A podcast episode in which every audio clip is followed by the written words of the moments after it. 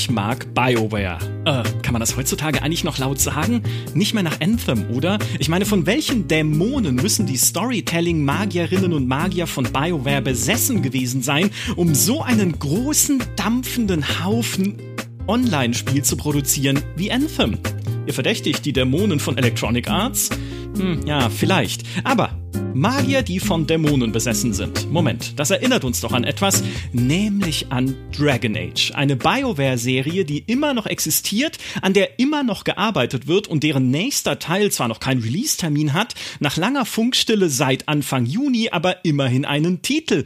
Dragon Age Dreadwolf. Und diese kleine Ankündigung hat gereicht, um uns und manche unserer Freundeskreise wieder in Diskussionen zu stürzen, warum Dragon Age bei all seinen Schwächen, ich sag nur raus aus den Hinterlanden, halt doch eine Rollenspielserie ist, die wir lieben und die eine Fortsetzung nicht nur verdient, sondern dringend braucht und unter gewissen Umständen wären wir dabei vielleicht sogar bereit, die Untaten von Anthem zu vergessen. Darüber wollen wir heute sprechen, natürlich mit der Chefredakteurin von GamePro und unserer Head of Digital Publishing. Herzlich willkommen, Ray Grimm. Hallo Micha. Ray, wichtige Frage. Ich bin ja Head of Podcast auch. Musst du beim Titel Head of auch immer an so einen großen, schwebenden Kopf denken wie ein Rick and Morty? Moment mal, bist du kein großer, schwebender Kopf? Es war eine Fangfrage, doch natürlich. Sonst hätte ich alternativ als Titel vorgeschlagen, um direkt bei Dragon Age zu bleiben, die göttliche. Die göttliche uh. des digitalen Publishings. Ja, doch, doch, damit, also ich nenne mich auch manchmal The Almighty Queen of GameStar, GamePro und meinem MMO, das geht auch. ähm, darf nur vielleicht HR nicht hören, weiß nicht, wie gut die das finden, aber so in der Theorie kann man mich auch so nennen. Aber die göttliche fände ich auch noch akzeptabel. Okay, sehr gut. Äh, neue Visitenkarten sind im Druck. Ebenfalls mit dabei ist die Chefredakteurin von Moviepilot, die auch einen eigenen Podcast haben, falls ihr den noch nicht kennt. Er heißt Streamgestöber. Hört da unbedingt mal rein. Lisa Ludwig hört ihr außerdem bei den Lester-Schwestern, dem weltbesten Podcast über das Internet, soziale Medien und alles, was darin so an illustren Dingen passiert. Andaran Atishan Lisa. Hi, manchmal spiele ich auch Videospiele, deswegen darf ich heute hier sein. Unbedingt. Unbedingt. Äh, Andaran Atish an, für alle, äh, man weiß natürlich, was es ist, aber für alle, die es vielleicht jetzt noch nicht gehört haben, erkläre ich es kurz und ich wusste es bis vor zehn Minuten auch noch nicht, ist ein altes elfisches Grußwort. Das bedeutet, betritt diesen Ort im Frieden, aber du musst es nicht wörtlich nehmen, du kannst ihn auch gerne im Unfrieden betreten, denn Kontroverse ist auch gut, aber ich glaube, so viel Kontroverse haben wir heute gar nicht, denn auch du liebst Dragon Age und spielst es auch gerade wieder aktiv. Was hat dich dazu gebracht? Ähm, für mich ist manchmal so dieses, so gerade so Spiele, die aufeinander aufbauen, nochmal komplett am Stück durchzuspielen. Das ist für mich, wie so manche Leute, keine Ahnung, die Harry Potter-Reihe nochmal lesen, ne? wo man so schon halb verschüttete Erinnerungen dran hat und dann holt man die nochmal so hoch und dann fühlt sich an, als würde man sich in so eine warme Story-Bettdecke einkuscheln und das ist irgendwie angenehm und schön. Und ähm, ich wollte schon seit längerem nochmal Dragon Age Origins spielen, hatte mir das dann irgendwie auf meinem MacBook nochmal gekauft, fand es dann aber irgendwie doof am MacBook und äh, spiele das jetzt einfach alles nochmal über den Game Pass. Ähm, und äh, wollte nur Origins spielen, habe mich damit natürlich komplett selbst angelogen. Direkt danach mit Dragon Age 2 weitergemacht und jetzt bin ich so 50 Stunden auch schon drin in Inquisition. Das heißt, ich bin gerade wieder voll im Fieber und äh, ja, also im Endeffekt, ich wollte nochmal dieselben tollen Gefühle kriegen. Ich brauche gerade tolle Gefühle für mich und ich dachte, Dragon Age ist eine gute Spielereihe, um das so aus mir rauszukitzeln. Mhm. Ist es noch so? Das, das finde ich spannend. Also ist es, ist es noch dasselbe wie damals oder erlebst du es jetzt doch irgendwie anders? Also ich meine, man sieht natürlich, dass die Spiele nicht mehr so, also dass sie schon ein bisschen älter sind. ähm, und man erinnert sich, oder ich habe mich an viele Dinge auch irgendwie dann falsch erinnert oder hatte Sachen total vergessen. Ähm, deswegen habe ich dann vieles doch tatsächlich nochmal so ein bisschen neu erlebt. Ähm, der Zauber funktioniert aber immer noch und das hat mich sehr überrascht. Mhm. Äh, Ray, wie ist es bei dir? Ich hab, äh, wir haben ja auch schon ganz viele Team-Chats äh, zusammen bestritten, in denen wir so uns Dragon Age Lore Stichworte hin und her geschmissen haben. So, hey, weißt du noch Anders? Oh ja, stimmt, weißt du noch irgendwie die, äh, das eine Ding in Inquisition? Oh ja, stimmt, weißt du noch Flemeth? Keine Ahnung. Ähm, Würdest du es auch gerne mal wieder auffrischen wollen, die Erinnerungen daran, oder hat sich diese ganze Serie so in dein Gedächtnis eingebrannt? Kann ich einfach sagen, beides? Also, äh, weil das, ja. es ist wirklich so, dass halt, also was Lisa auch hatte, ich habe das gerade beobachtet und das ist irgendwie so ansteckend. Ich sehe gerade bei ganz vielen irgendwie FreundInnen gerade einfach, dass alle nochmal Dragon Age spielen. Interessant war es, als urplötzlich alle irgendwie Dragon Age 2 nochmal gespielt haben. Und das hat auch bei mir so ein bisschen gekitzelt. Ich gucke gerade nochmal in, äh, in Dragon Age Origins auf dem Steam Deck rein, habe nebenbei irgendwie so einen äh, kleinen Run nochmal gestartet auf der, auf der Xbox mit Inquisition. Ähm, was irgendwie ein bisschen doof ist, weil genau das, was Lisa halt gesagt hat, eigentlich möchte ich halt auch mal nochmal so alles am Stück spielen. Aber es gibt jetzt zum Glück Dragon Age Keep, mit dem ich dann immer wieder anpasse und so Entscheidungen und sowas treffe. Da reden wir vielleicht nachher auch nochmal drüber. Und mhm. ja, irgendwie ähm, ist so dieses, ich glaube wirklich, dass diese Ankündigung von Dragon Age 4 hat jetzt einen Titel, heißt Red Wolf, einfach bei allen gesagt hat, okay, das reicht mir, ich fange nochmal von vorne an. Und dass alle einfach Origins Teil 2 und dann Inquisition nochmal ausgemottet haben, inklusive mir, auch wenn ich äh, nicht ganz so äh, dahinter bin wie Lisa gerade. Ja. Mir ging es auch so. Ich habe auch diese Ankündigung, ich habe nichts erwartet erstmal beim Thema Dragon Age 4, weil wir ja auch wissen, es ist halt noch ein Stück weit weg. Und dann machen sie ja auch nicht viel, wenn wir ehrlich sind, sondern sie zeigen nur ein Logo und halt diesen Titel. Und ich dann auch so, boah, geil, Dragon Age. Boah, wie cool wäre es, das mal wieder zu spielen. Und ich habe genau das gemacht, was du gerade gesagt hast. Ich habe das Dragon Age Keep aufgemacht, ne, dieses Online-Tool, mit dem man Entscheidungen aus vorherigen Dragon Ages nochmal nachtreffen kann. Und ich wusste, ich wusste nichts mehr. Also wo dann irgendwie, hast du Logain verschont oder exekutiert? Und ich so, wen? Logain? Okay, mach mal da hier mal den Dragon Age Wiki auf. Und es sind, je mehr ich mich eingelesen habe dann aber in, in Charaktere, in die Story, in einzelne Quests und Entscheidungen und was da eigentlich alles drin war, desto mehr kam es auch wieder zu mir zurück, was ich in dieser Serie insgesamt, also ich habe die ja auch alle gespielt, erlebt habe eigentlich, was das für eine Reise war, mit welchen Charakteren ich es da zu tun hatte. Weil vorher, also so, sagen wir mal, in den letzten paar Jahren, ist ja auch schon eine Weile her jetzt, dass Inquisition rauskam. Wann war das? 2016? 14, ich glaube, glaub ich. 2014. Ja, 2014. Unglaublich. Und dafür 2014. sieht echt ja. noch gut aus, auch, muss ich sagen. Ja, und seitdem habe ich aber mit dieser Serie keine Berührungspunkte mehr gehabt und muss zu meiner Schande gestehen, dass ich auch den Trespasser DLC nicht gespielt habe, wofür äh, mich Ray jetzt wahrscheinlich schon gedanklich verteufelt, weil der unbedingt dazugehört, den muss man gespielt haben. Aber so, wie gesagt, ich wusste vieles nicht mehr, aber ich hatte immer dieses diffuse Gefühl, das war geil.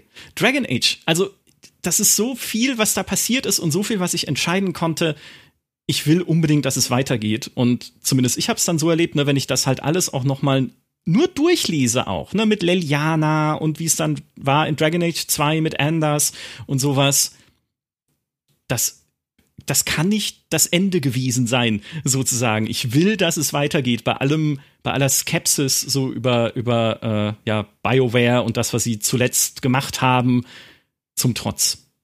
So viel Schönes drin schöne Erinnerungen. Habt ihr, habt ihr so, so Kernerinnerungen an Dragon Age, die ihr nicht, nicht missen möchtet oder wo ihr sagt, äh, Lisa, du vielleicht, ne, das war so, das ist so mein Schlüssel Dragon Age Moment, der für mich für die, für diese ganze Serie steht? Ähm, es, es gibt tatsächlich einen Moment und es ist aber gar nicht so unbedingt ein Moment, weil der im Spiel so krass ist, sondern weil sich das dann so verknüpft hat mit meiner wieder aufflammenden Begeisterung für Videospiele. Also ich habe als Teenager unfassbar viel gezockt dann irgendwann von zu Hause ausgezogen, äh, keine Konsole gehabt, gar nichts. Nur so einen alten Assi-Laptop. Und dann hat ein Arbeitskollege gesagt, Lisa, du, äh, du bist doch grundlegend auch interessiert an Computerspielen. Ähm, ich habe hier gerade Dragon Age Origins durchgespielt. Das ist so ein Rollenspiel. Ich glaube, das könnte dir auch gefallen. Guck doch mal rein. Und dann war ich ja da so, pff, ja, okay. Ich glaube, das war auch einfach in einem Jahr, wo das Spiel rauskam. Also schon ewig her. Und dann lief das glücklicherweise auch auf meinem alten Windows-Laptop relativ gut. Und dann habe ich so angefangen, das zu spielen und dachte mir noch, ja Mensch, äh, bin nicht so der große Rollenspiel. Ich glaube, ich habe meinen ersten Charakter auch komplett verskillt und alles, ne, weil ich da einfach so die Rollenspielerfahrung noch nicht so hatte. Und war dann aber über die Stunden hinweg dann plötzlich so tief drin. Ich weiß auch, ich war dann in dieser da muss man ja, also in Dragon Age Origins muss man ja im Kampf gegen die Verderbnis so verschiedene Gruppen quasi rekrutieren. Unter anderem auch so die äh, Dälisch, also so Elfen, die abseits der Städte leben. Und dazu muss man halt quasi so auf den so einem Werwolffluch auf den Grund gehen und hängt dann ewig lang in so einem Wald ab. Und ich weiß noch, dass ich zu irgendeiner Veranstaltung mit Freundinnen verabredet war, auf die ich mich auch schon länger gefreut hatte eigentlich. Mhm. Und ich hing aber in diesem Wald. Und ich dachte mir gleich, finde ich raus, was der Grund für den Werwolffluch ist. Und dann habe ich diese Veranstaltung, also dann habe ich meinen Freundinnen abgesagt, habe gesagt, es geht mir nicht so gut. Irgendwie, sorry Leute, ich liege im Bett total fertig. Und ich lag auch im Bett, aber hatte meinen Laptop auf dem Bein und äh, habe mit einer Waldgöttin gesprochen. so, und dann habe ich richtig gemerkt, so, okay, krass. Und mhm. als ich dann ähm, mit Origins durch war, war ich dann wieder richtig so, okay, was kann ich jetzt spielen, was kann ich weg jetzt spielen? Mir dann irgendwann auch eine PS3 zusammengespart und alles und dann war ich wieder komplett drin. Und das, deswegen ist Dragon Age Origins für mich so ein ganz besonderes Spiel. Mhm. Ja, ja, kann ich, kann ich super nachvollziehen. Ray, wie ist es bei dir? Witzigerweise tatsächlich so ähnlich, weil ich habe halt auch irgendwie als Kind und als Teenager viel gespielt und dann gab es irgendwie so eine, so, so ein bisschen eine Pause. Im Studium habe ich dann wieder angefangen mehr zu spielen und habe dann auch beschlossen, ich möchte mir eine PS3 holen und das war das erste Spiel, das ich mir quasi dafür gekauft hatte. Und ich weiß, ich weiß leider gar nicht mehr, was mich dazu gebracht hat, das zu nehmen. Es sah irgendwie bei Mediamarkt spannend aus, hab's halt mitgenommen und es war ganz anders als irgendwie alle Spiele, die ich halt vorher gespielt hatte. So, ähm, das war einfach ich habe halt, ich meine, ich habe vorher so Sachen gespielt wie die Sims, wie Tomb Raider, ich habe Doom gespielt, also aber halt nie wirklich so ein, so ein Rollenspiel. Und äh, ich bin da so reingetaucht. Ich habe auch gar nicht erstmal verstanden, dass man einfach Entscheidungen trifft, die so, so Konsequenzen haben und vor allem, wie die mhm. aussehen können.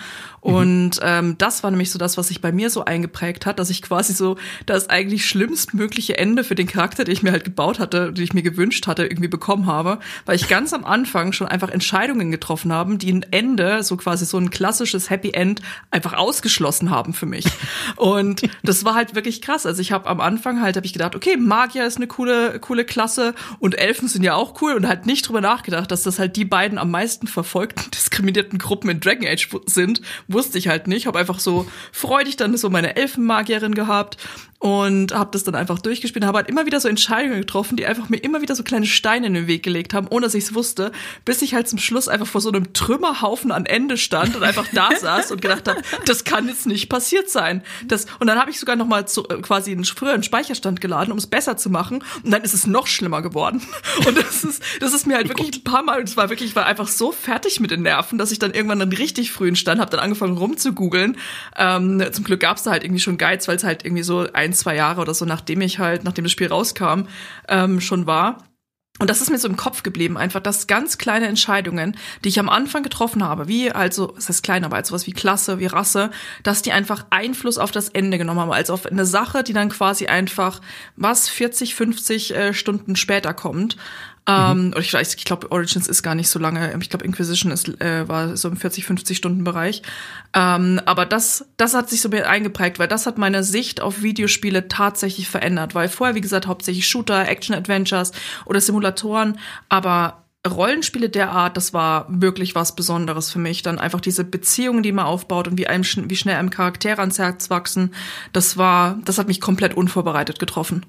Das ja. finde ich auch so krass an dem Spiel, dass es halt, natürlich hast du dann diese große Erzählung und du musst die Welt retten und du bist die einzige Person, die die Welt retten kann und so weiter und so fort. Aber das geriet für mich immer wieder, das war für mich gar nicht so das wichtige, epische, sondern ich habe wirklich immer so von einer Charakterinteraktion zur nächsten gelebt und habe mich immer wieder gefreut, wenn ich dann zwischenzeitlich im Camp war und äh, neuen meinen Gefährten so neue Nachfragen stellen konnte und mehr über die erfahren habe oder wenn man irgendwann bekommt man ja dann auch mit, weil die Leute, die man mit sich mitnimmt auf Missionen, die interagieren ja auch immer miteinander. Während man einfach nur so rumläuft, dann muss ich irgendwann, ah, okay, das ist eine gute Kombi und die sind immer super witzig zusammen und dann tauscht man die nicht auf Basis unbedingt so dessen durch, oder habe ich zumindest nicht gemacht, ob die jetzt zusammen das perfekt schlagkräftige Team ergeben oder ob die richtig geile, ähm, ob die richtig geile Fähigkeiten hatten, sondern ich habe die Leute immer danach rausgesucht, finde ich die witzig?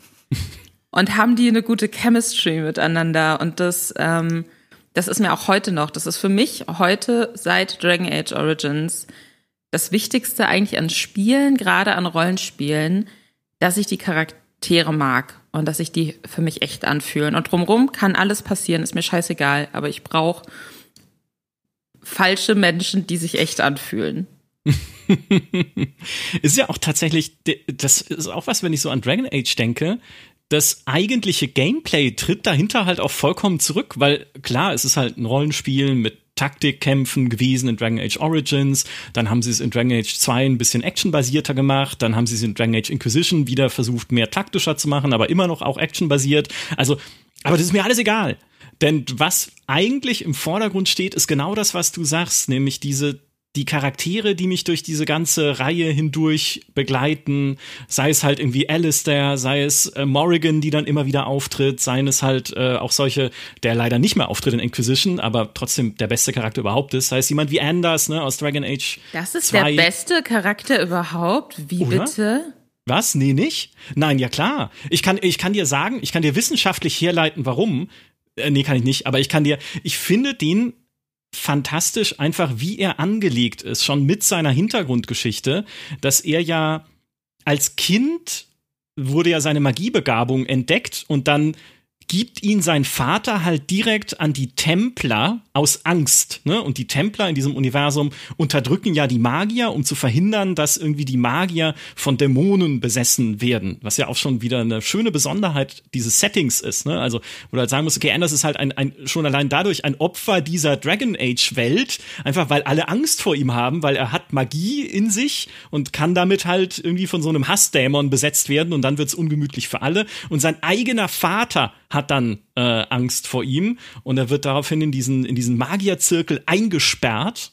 Und äh, der einzige Freund, den er dort findet, wird irgendwann einfach wegversetzt nach Kirkwall, dem wie man dann in Dragon Age 2 ja erfährt, dem, dem Epizentrum der Schrecklichkeit, was irgendwie, wo dann irgendwie in der, in der Festung von Kirkwall, wo der Magierzirkel ist, Statuen gefolterter Sklaven im Innenhof stehen.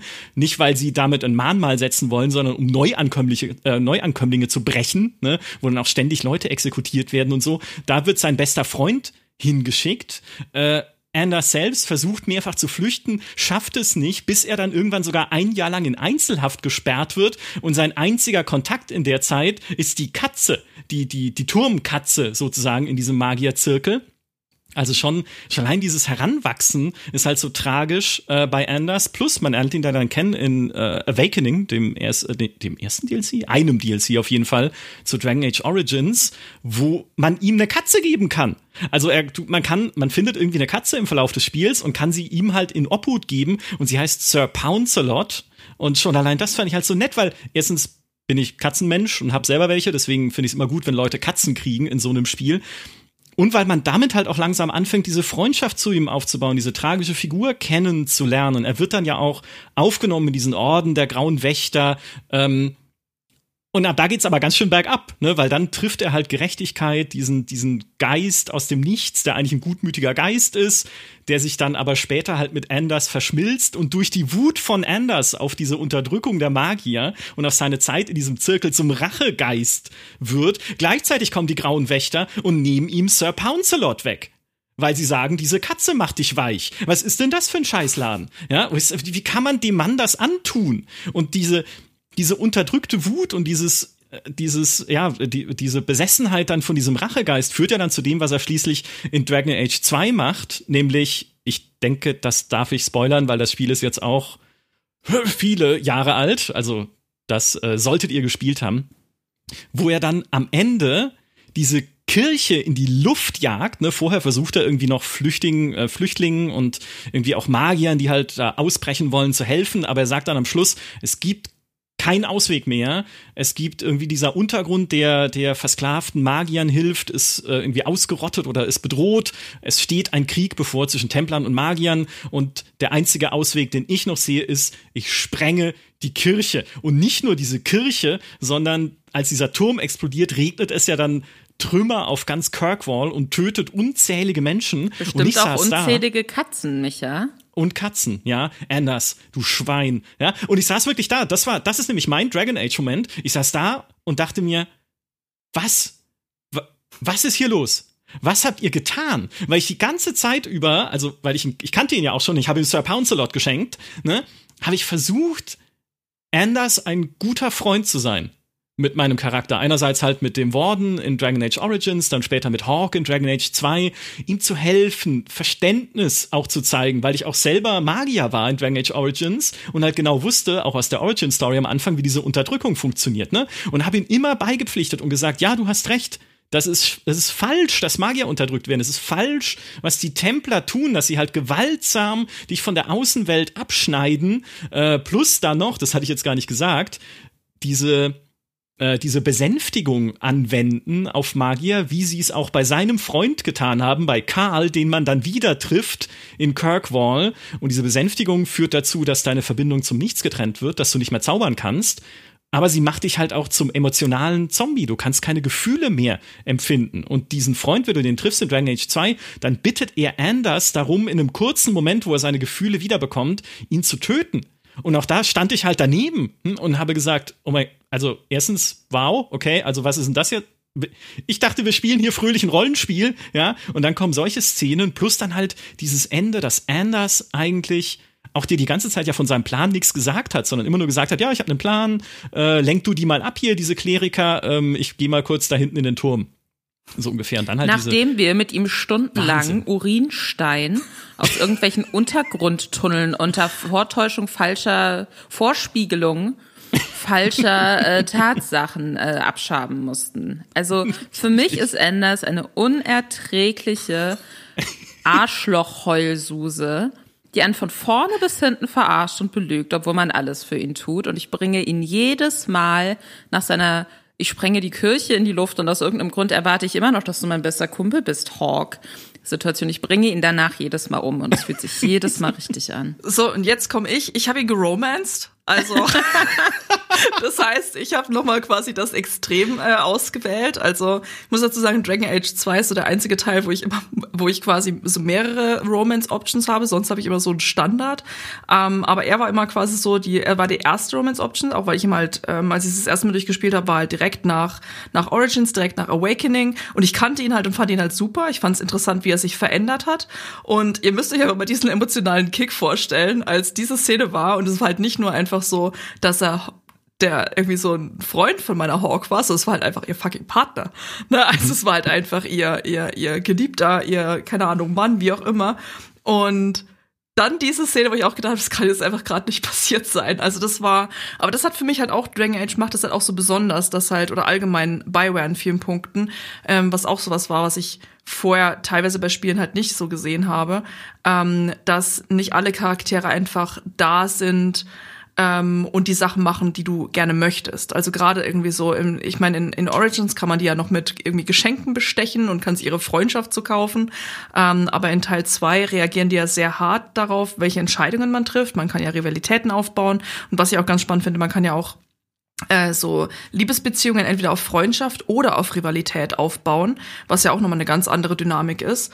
Und mhm. ich fand es einfach super spannend, quasi, es war wie so ein ultimativer Verrat, der dann irgendwie stattgefunden hat, was irgendwie nochmal für so einen zusätzlichen Flair von Drama gesorgt hat. Ähm, ich weiß gar nicht, ob ich ihn dann quasi getötet habe oder, oder nicht bei meinem ersten Run. Später hat es auf jeden Fall mal ein bisschen gewechselt.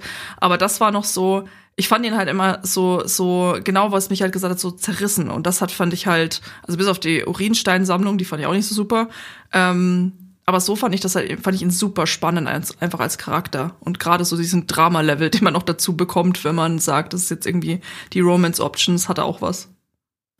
Was ich gerade spannend finde, ist, dass Dragon Age 2 ja eigentlich immer so das als am schlechtesten, also das schlechteste Spiel in den Augen vieler war, was einfach viel, viel kürzer ist, viel komprimierter ist, äh, gerade im Vergleich zu Dragon Age Origins, ähm, nur mehr oder minder eigentlich fast ausschließlich an einem Ort spielt oder zumindest nur so rund um eben Kirkwall und ähm, das Ausmaß der Konflikte, zumindest in diesem Spiel, was dann später daraus in, ne, in Dragon Age Inquisition noch wird und so weiter und so fort, ist dann natürlich nochmal viel größer, aber mhm. das Ausmaß der Konflikte in dem Spiel ist eigentlich relativ gering im, im Vergleich zum ersten Spiel. Und ähm, ich habe aber das Gefühl, und das passt eigentlich zu dem, Ray, was du am Anfang gesagt hast, so von wegen, du hast jetzt voll viele Leute gesehen, die jetzt wieder Dragon Age 2 spielen ich habe das Gefühl, dass immer mehr Leute so über die Jahre für sich entdeckt haben, was das Spiel aber ganz, ganz toll macht. Und ich finde,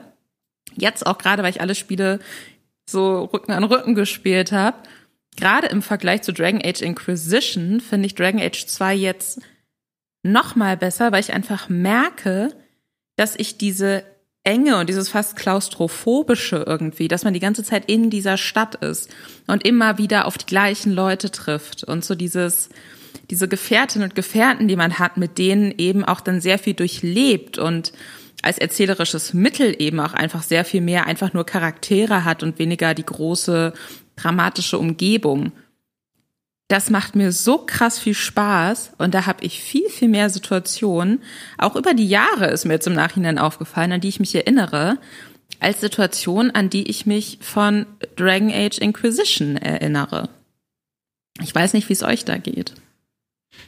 Ja, also äh, mir geht's genauso. Ich finde, bei Dragon Age 2 ist genau das, was ich vorhin auch meinte, diese, vielleicht ist es auch einfach Altersmilde in meinem Fall, ne, wenn diese spielerischen Schwächen, die es ja hat, äh, auch dass es halt Schauplätze recycelt. Ne? Du mhm. läufst halt 5000 Mal durch dieselbe Höhle oder so. Ist halt, ja. Aber das tritt halt in den Hintergrund irgendwie, weil die Stärke, genau was du, die du, die du gerade gezeichnet hast, ist halt trotzdem da und sie ist größer und sie ist auch das, was die Serie insgesamt zusammenhält, die Charaktere. Nämlich, und bei Inquisition, ja, Inquisition ist Ah, das ist so schwierig, weil ich habe Inquisition halt getestet und damals extra Dragon Age 2 abgewertet, weil ich gesagt habe, das ist das bessere Spiel, auch spielmechanisch dann wieder betrachtet, weil es einfach allein schon nicht ständig Levels recycelt, sondern im Gegenteil Levels viel zu groß macht, wie halt die Hinterlande, aber hey, da kannst du wenigstens mm. durchlaufen. Ähm, ich sehe es aber wie du, es ist bei Inquisition mir weniger im Gedächtnis geblieben, aber vor allem deshalb, weil, ich meine, in Inquisition gibt's auch große Entscheidungen. Ne, ich kann ja beispielsweise, wo ich auch so gesagt habe, wie, was wollt, was wollt ihr jetzt von mir? Ne? Ich kann ja entscheiden, wer wird äh, die nächste Kaiserin oder der nächste Kaiser von Orlais ne, mit diesem am Hofe, wo diese ganzen Intrigen sind und ich noch dazu verhasst war, weil ich einen Kunari gespielt habe und da sind alle Rassisten, die dann immer hinter meinem Rücken geflüstert haben, die NPCs, hä, guck mal, da ist wieder so ein äh, Spitzhorn, so ein Bullentyp hier, da, ne? was allein schon super war und dann muss ich aber oder darf ich entscheiden, wer diesen Hof in Zukunft regieren soll, wo ich mir schon dachte, haha, ihr Trottel, ja, damit hättet ihr nicht gerechnet. Das Problem ist nur, viele dieser Entscheidungen, die man in Inquisition dann auch trifft, ne, gibt ja nicht nur die, du kannst ja auch zum Beispiel entscheiden, wer die nächste Göttliche wird. Also außer Ray, äh, dann für die für die Kirche im Spiel. Ähm, und auch da dann irgendwie habe ich halt versucht, Leliana hinzubringen, meine alte Freundin und Spi Spion, Spionmeisterin, ist das kein deutsches Wort, Chefspionin der Inquisition. Und aber all das, ja, all das wirkt sich halt in Inquisition nicht aus. Das fand ich dann am Ende halt so äh, so einen Meh-Moment, den ich hatte. Und mir dachte, ich habe jetzt so coole Sachen eigentlich entschieden, so große Dinge halt auch bewegt in dieser Welt. Alleine schon auch, weil ich halt irgendwie wieder entscheiden konnte, arbeite ich mit äh, den Magiern zusammen oder mit den Templern. Aber am Schluss heißt es einfach nur, ah, mm, okay, du musst jetzt Coryphaeus besiegen, den Typen mit dem Drachen. Ähm, und dann war's das. Ne? Und am Ende ist es relativ egal, wer irgendwie Ole regiert oder auf dem Thron der Göttlichen sitzt und so. Und deswegen, glaube ich, hat das auch diese Erinnerung dann für mich irgendwie so getrübt oder gedämpft, was da an Großartigkeit drin gewesen wäre. Ich glaube halt, weil ich meine, die Sache ist ja die, dass man die Entscheidungen der, ich glaube, die meisten Entscheidungen, die man halt getroffen, die wirklich Einfluss aufs Ende hatten, war halt wirklich in Origins, weil auch in Dragon Age 2 war da eigentlich gar nicht so viel. Da war halt vor allem so dieses, wer taucht am Ende noch auf und hilft dir. Ähm, ne, ist zum Beispiel Isabella, ähm, hat die dich mittendrin verraten, ist abgehauen oder kommt die zurück und hilft mhm. dir. Letztendlich so das Ausmaß der Entscheidungen in Dragon Age 2 war sehr, sehr viel kleiner. Also ähm, als in, würde ich sagen, allen anderen Teilen. Ähm, und halt sehr, sehr viel mehr runtergebrochen, eben auf diese eine Stadt, auf diese eine Geschichte von dieser einen Person.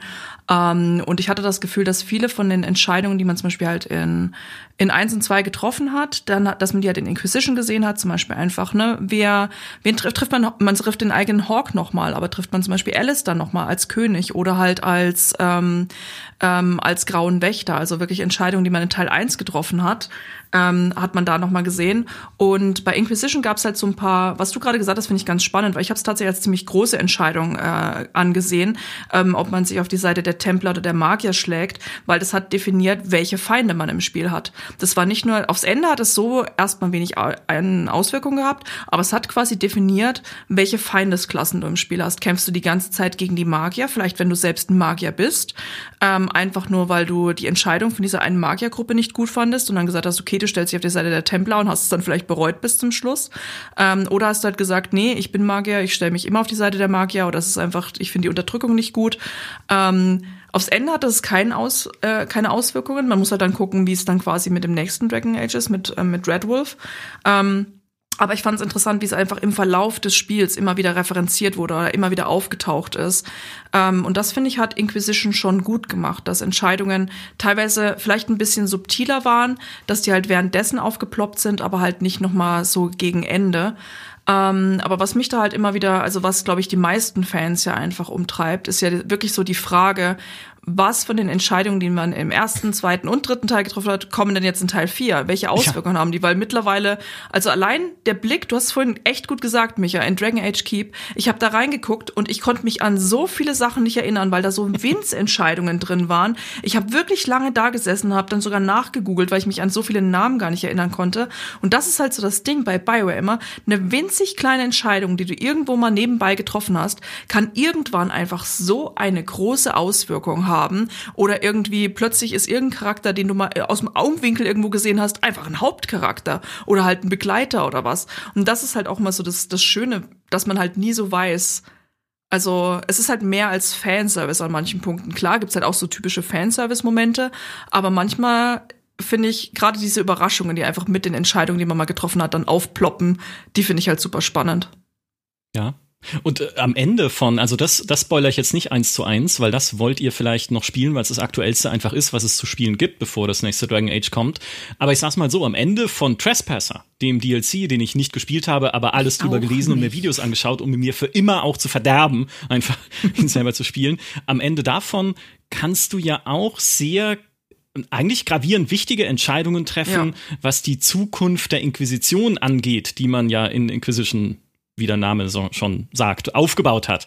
Und es deutet auch an, wie sich das auswirken könnte auf die folgende Geschichte, aber auch da, ja, man weiß es nicht, ne? Also die, die Hoffnung stirbt zuletzt, aber wie viel können sie davon überhaupt noch wieder einfangen? Oder wie viel sind auch so wie der, wie dieser, dieser, wie hieß er, der Architekt? Genau, das war doch auch in Dragon Age Origins Awakening, der Architekt dieses was war der so, äh, der, so ein Gesandter der dunklen Brut, also ein, ein, ein Ober, mit, so mittleres Management der Bosheit, kann man sagen, die man da besiegt am Ende von Dragon Age Origins. Und dann kannst du aber entscheiden, bringe ich ihn um oder arbeite ich mit ihm zusammen, weil ich sage, hey, ist so eigentlich ein ganz vernünftiger Knecht, ne? Vielleicht hat er ja noch was Gutes im Ärmel und dann kannst du auch streiten mit deiner Gruppe, wo dann äh, die ein oder anderen Argumente vorgetragen werden. Und ich fand das eigentlich eine coole Entscheidung, ne? sagen zu können, okay, das ist jemand, der Böses getan hat, der diese Welt, dieser Welt geschadet hat, aber vielleicht sehe ich irgendwie noch einen Nutzen auch, selbst äh, verliebt wie ich bin, ne? den irgendwie weiter einsetzen zu können. Und wenn man aber sagt, ich verschone den Architekten, dann ist der einzige Punkt, wo das aufgegriffen wird, in Dragon Age 2 ein Dialog, das habe ich extra noch nachgeguckt, in dem äh, jemand mit dir spricht über eine Expedition in die tiefen Wege, äh, über diese Zwergenhöhlen, die halt auch normalerweise überrannt sind von dieser dunklen Brut, wo die sich vermehren und wo die lagern und so.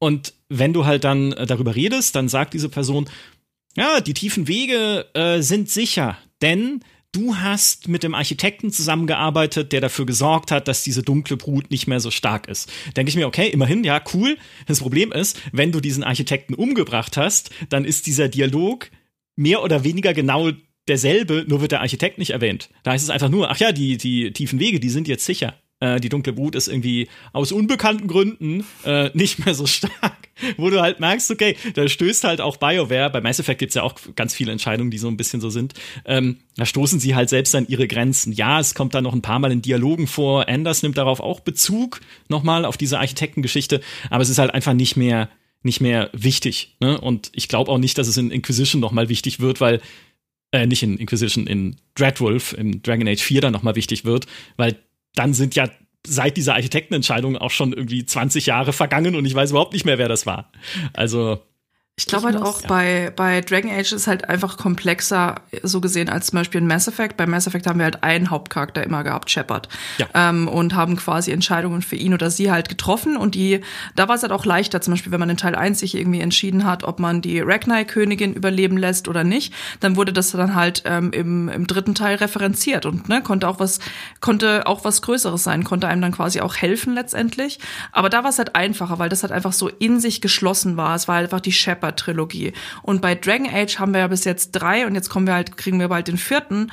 Protagonisten. Also auch da, ne, das ist ein großer Wunsch von vielen, ist ja einfach mal den, den Warden aus Teil 1 wiederzusehen, den mhm. eigenen grauen Wächter und zu wissen, okay, was ist mit ihm oder ihr passiert. Aber das ist ja auch so ein Ding. Ne? Ist, er oder sie kann auch gestorben sein, einfach am Ende ähm, von, von Dragon Age. Und wenn das äh, von Dragon Age Origins, wenn das der Fall war, dann hat man einen anderen Wächter in Awakening gespielt. Ähm, und das ist halt so diese, bei Dragon Age gibt's halt so viele große Entscheidungen, ähm, die wirklich einfach das komplette Universum, letztendlich Dragon Age Universum verändern können, ähm, wo man aber halt dafür sorgen muss, die Befindlichkeiten von Fans zusammenzukriegen. Mhm. Weil klar, ne, ich habe halt meinen Canon Run für, für Dragon Age und natürlich möchte ich, dass, äh, dass das dann quasi einfach referenziert wird in den Folgespielen. Ich möchte dann halt, wenn meine Wächterin überlebt hat, möchte ich halt nicht dann irgendwas in Inquisition oder, oder in Dreadwolf dann hören. Ah ja, ne, damals, als sie sich geopfert hat. Nee, nee, das ist nicht mein Dragon Age. Und das macht aber halt die ganze Sache für BioWare halt so unglaublich schwierig, weil es halt so viele verschiedene Optionen gibt und das irgendwie unter einen Hut zu bekommen. Und das ist halt unmöglich, muss man einfach so sagen. Also sie haben ja später dann auch irgendwie Comics gemacht, wo dann, wo halt ein, sagen wir mal, ein Canon festgelegt wurde. Es gibt ja sogar ähm, es gibt, wird ja sogar festgelegt einfach, ne, welches Geschlecht ähm, und welche Rasse der graue Wächter im Canon hatte in Teil 1 und was passiert ist. Und das mussten sie schon alles festlegen. Und da gab es halt schon so einen Shitstorm von den Fans, denen das nicht gefallen hat. Ähm, aber ja, das macht halt das Ganze sehr, sehr viel komplexer, als es jetzt zum Beispiel halt ein Mass Effect jemals war.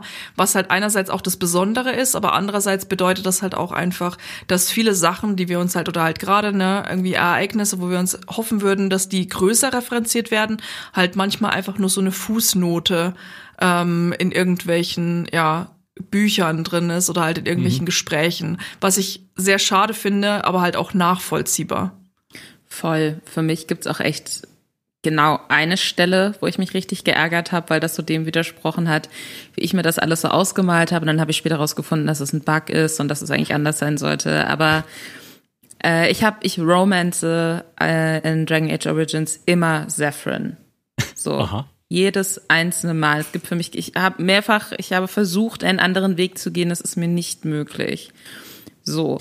Und äh, mein Warden und Zephyrin ähm, reisen am Ende von Origins gemeinsam irgendwo hin und hängen halt einfach ab. Weil ich mir dachte, wenn ich ein grauer Wächter wäre und ich habe gerade die Welt gerettet, dann möchte ich auf jeden Fall erstmal Urlaub machen und nicht irgendwie zu Hofe sitzen und politische Geschicke lenken. So, deswegen ist das immer so ein Ding.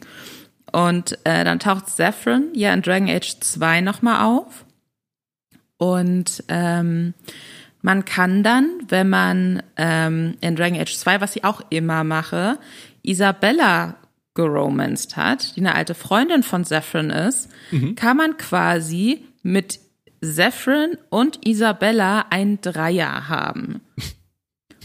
Das geht. Und ich hätte mir erwartet, dass mein Saffron in dieser Situation dann sagt, es tut mir leid, ich bin unsterblich verliebt in meinen grauen Wächter und deswegen danke für das Angebot. Ich tue es nicht. Weil wenn mhm. man zum Beispiel ihn geromanced hat und dann ähm, trifft man diese Entscheidung eben in Origins, dass, dass man die eigene Figur sterben lässt, so, dann geht das nicht, weil dann hat man den Dialog von wegen, nee, ich traure immer noch, es ist schon Jahre her, aber ich kann das gerade nicht. Und eigentlich, ich habe mir das ergoogelt, äh, sollte dann, wenn man quasi überlebt hat, Origins, und ihn geromanced hat in Origins, sollte er in der Situation dann sagen, nee, hier mein grauer Wächter, äh, aber ich fühle mich geehrt oder irgendwie sowas. Und durch diesen Bug äh, geht es nicht. Und deswegen hatte ich dann sehr wütend und enttäuscht äh, ein Dreier mit Saffron in Dragon Age 2. und das ist. und das Aber ist, Hauptsache warst enttäuscht. Ja, ich war sehr enttäuscht.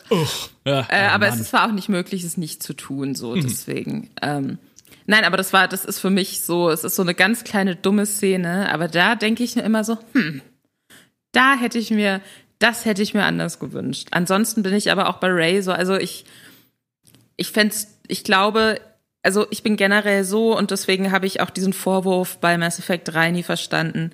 Ich habe lieber eine stringent und gut erzählte große Geschichte als eine Sache, die dann irgendwie so zerfleddert ist, dass sie halt si- sich immer so hinbiegt, wie das auf Basis der vorhergegangenen Spielerentscheidungen halt hingebogen werden muss, aber am Schluss dann gar nicht so gut durcherzählt sein kann, weil es eben einfacher ist, ein bis zwei Sachen gut zu erzählen, also 15 verschiedene Sachen gut erzählen zu müssen, je nachdem, wie die Leute sich entscheiden. Ja. Deswegen bin ich da eigentlich fein mit. Ja, die eine Sache, äh, die, die ich gerne mehr hätte, ist, ich will mein Kind sehen. ähm, ich habe ja, auch das ist eine Entscheidung, wie sie, das macht ja Dragon Age auch sehr besonders, weil solche Entscheidungen hast du nicht oft in Spielen. Am Ende von Dragon Age Origins, wo Morrigan in mein Gemach kommt, glaube ich, und sagt, hey, wenn du den Endkampf gegen diesen Erzdämonen bestreitest, stirbst du. Aber wenn du ein Kind mit mir zeugst, stirbst du nicht. Und ich saß da und dachte mir, was? Was? Ich, wa, ne? Erstens, was ist denn das für eine Entscheidung in einem Spiel? Ja, habe ich so noch nie vorher gesehen. Und zweitens, Sterben ist blöd, okay, also dann machen wir das halt. Gibt, ist nicht die einzige Möglichkeit. Du kannst auch, äh, wenn du ablehnst, danach von Morrigan angeboten kriegen, dass sie beispielsweise mit Alistair ein Kind hat, äh, um euch auch das Leben zu retten dann insgesamt. Aber ich habe gesagt, okay, lass uns ein Kind haben, auch weil ich dann erwartet habe, wenn diese Serie weitergeht, natürlich will ich sehen, was aus diesem Kind wird. Ne? Also, das ist ja eine, eine spannende Frage auch. Was, was will überhaupt Morrigan mit diesem Kind? Also, warum ist das wichtig für sie? Weil sie war ja die ganze Zeit schon irgendwie ein bisschen mysteriös als äh, Schattenhexe oder was auch immer sie beruflich macht. Und klar, ne, dann will ich halt sehen, was ist. Und dann wird das in Dragon Age 2 überhaupt nicht aufgegriffen. Also vielleicht mal im Dialog erwähnt, das weiß ich nicht, aber es hat überhaupt keine Auswirkungen in dem Sinne. Und in Inquisition, das musste ich aber nachlesen, weil ich es vergessen hatte, tritt dann äh, mein Sohn Kieran an einer Stelle auf in einer Quest. Und ich ähm, kann mit ihm was unternehmen, sozusagen. Da kommt ja Morrigan dann auch zurück mit. Und ich denke, das reicht mir nicht. Ich will doch, ich will jetzt, ich meine, irgendwie war es doch super wichtig, dieses Kind zu zeugen. Irgendwas Großes, irgendwelche großen Räder drehen sich doch hier gerade im Schicksalsgefüge dieser Welt, die dazu geführt haben, dass ich irgendwie ein oder dass Morrigan irgendwie sagt, äh, wir, wir müssen hier ein irgendeine Art von Kind erzeugen, um irgendwas zu tun oder um irgendein Ziel zu haben. Und ich weiß immer noch nicht, was es ist. Also sie erklärt das ja in Origins so ein bisschen. Ich weiß nicht, wie es ist, wenn man selbst mit ihr dieses Kind zeugen soll, aber ich habe halt immer Alistair hingeschickt, deswegen habe ich dann so für ihn entschieden, dass er jetzt Vater wird. äh, ich mir sehr gut zugeredet. Ähm, aber sie erklärt das ja so ein bisschen quasi, dass ähm, dass ja dann der, der Geist des Erzdämons, der dann eigentlich so ein von der Verderbnis verseuchter alter Gott ist, mehr oder minder, der fährt dann quasi in, äh, in dieses Kind rein, statt in den Wächter. Und das Kind kann das dann aber aus irgendeinem Grund überleben. Und, und ihr Gedanke, so hat sie das zumindest erklärt, war, dass sie halt quasi Interesse daran hätte, dann einfach so ein mächtiges Kind großzuziehen mit so ungeahnten Fähigkeiten, weil so ein alter Gott in diesem Kind lebt. Und was sie dann genau mit diesem Kind und diesen Fähigkeiten vorhat, da dachte ich mir immer, vielleicht gibt's da noch nicht so den großen Plan, vielleicht, ne? Also für mich mhm. war das in sich irgendwie schlüssig, so von wegen, okay, äh, unfassbare Macht und ich kann über die verfügen, mal gucken, was ich dann damit mache. Ah. Aber ähm, das ich weiß jetzt gerade gar nicht mehr, an der Stelle bin ich jetzt in Inquisition auch noch nicht und ich habe es tatsächlich vergessen. Ich weiß gar nicht, ob man in Inquisition so viele Nachfragen auch dazu stellen kann oder so ein bisschen da, erfährt, was in der Zwischenzeit ja. bei ihr passiert ist. Aber auf, ich hatte nicht ja. das Gefühl, dass sie da schon so in Origins zumindest so den super ausformulierten Plan damit hat. Ich glaube, da war halt auch, also das ist ja genau eine von den Entscheidungen, weil man halt auch, ne, man muss ja dieses Kind nicht zeugen. Wenn das halt nicht zeugst, dann stirbt halt entweder, das war die Erfahrung, die ich machen durfte, als ich mich bei meinem ersten desaströsen Run dagegen entschieden hatte. ähm, erst äh, hatte ich quasi gesagt, okay, nee, dann, dann zeugen wir dieses Kind halt nicht, wird schon gut gehen, ist ja ein Videospiel, hat garantiert ein Happy End. Nein. ähm, ich habe dann den Fehler gemacht und habe quasi, ich hatte ja Alistair Romance im ersten Teil, habe den dann mitgenommen, dann hat er sich erstmal geopfert und ich mir gedacht, auf gar keinen Fall passiert das jetzt. ähm, dann habe ich ihn quasi zurückgelassen, dann ist mein Wächt, meine Wächterin gestorben und so habe ich das quasi durchexerziert, bis ich dann gesagt habe, okay, ich lade jetzt einen Spielstand, jetzt muss dieses Kind gezeugt werden. Das heißt, dass ich dann für Inquisition hatte ich halt einen, ähm, einen Spielstand, wo ähm, wo Alistair einfach der Vater war. Und ich hoffe, ich kriege es noch richtig zusammen, weil es echt lange her ist. Aber es gibt, soweit ich weiß, halt sogar einen, einen Punkt, wo sie, wo sie sagt einfach, dass es halt einfach, ich glaube sogar zu Alistair, weil es gibt einen Punkt, und das kann man super, super leicht verpassen, wo Morrigan und Alistair als, ich glaube, als grauer Wächter im Garten sind und sich unterhalten und äh, wenn man halt vorbeiläuft und äh, er quasi sich erkundigt nach diesem Kind und sie sagt, es ist einfach nur ein normaler kleiner Junge. Also man merkt ja auch, das ist ja auch so dieses, dieses, was sich dann durchzieht, wie sehr sich Morrigan letztendlich durch dieses Kind verändert hat. Ähm, und das ist halt nicht mehr so diese Pläne, so ich habe ich hab eine super wichtige Kreatur, die nutze ich für mich, sondern halt, nee, es ist halt ihr Sohn.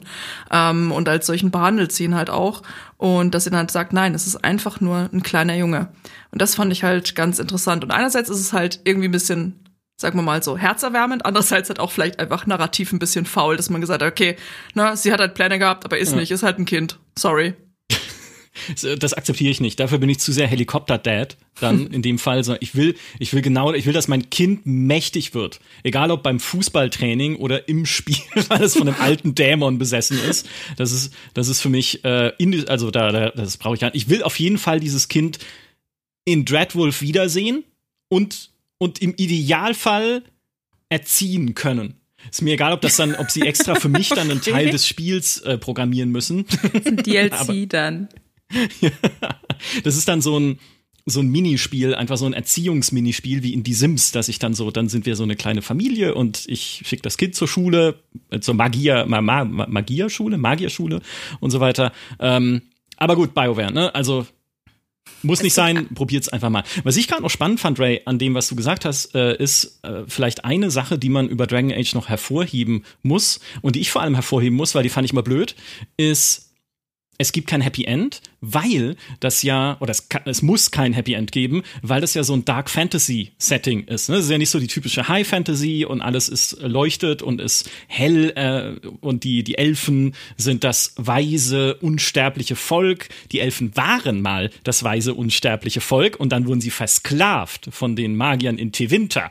Und äh, sie haben die Menschen zu lange nicht ernst genommen, weil sie halt in so einer, in so einem Endmodus waren, dass sie gesagt haben, oh, wir leben doch eh ewig. Ne? Kein Grund zur Eile. Ach, jetzt sind diese schnelllebigen Menschen da und bauen ihre Zivilisationen. Hauptsache, wir können in Ruhe. Oh, wir sind versklavt. Ja, Mist. So, dass das da halt eine Rolle spielt in diesem Universum, dass die, äh, dass die äh, die Themen aufgreifen, BioWare, wie halt äh, Rassismus, über den wir schon gesprochen haben, wie Sexismus zum Teil, wie halt auch diese diese Angst vor den Magiern, ähm, die dann besessen werden können. Also das alles halt immer so so einen darken Twist hat. Auch dass die der Orden der Grauen Wächter, wo du sagen würdest, in einem halt fröhlichen Fantasy-Setting ist das halt einfach die Heldentruppe. Ne? Das ist halt die Heldenpolizei, wenn die ins Dorf kommen, ist Ruhe und die die Orks äh, rennen weg die Grauen Wächter sind ja auch furchtbar tragisch, weil sie ja dieses Blut der dunklen Brut trinken müssen, um äh, die Macht auf sich zu übertragen.